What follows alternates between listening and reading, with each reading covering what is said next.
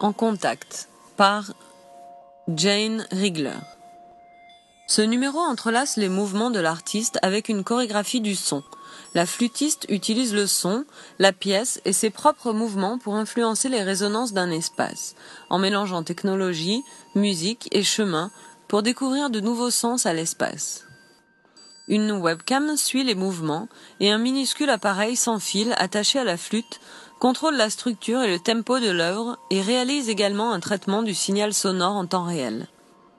Cette œuvre, toujours en cours d'élaboration, fait partie du projet de l'artiste 2009 Japan United States Friendship Commission Fellowship Award.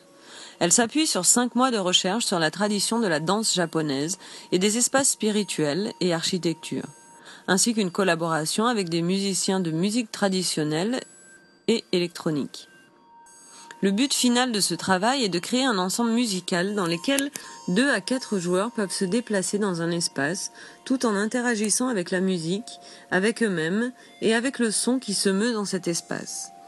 Cette spatialisation, diffusion du son, est une caractéristique importante de l'œuvre, un peu comme un musicien supplémentaire dans l'ensemble.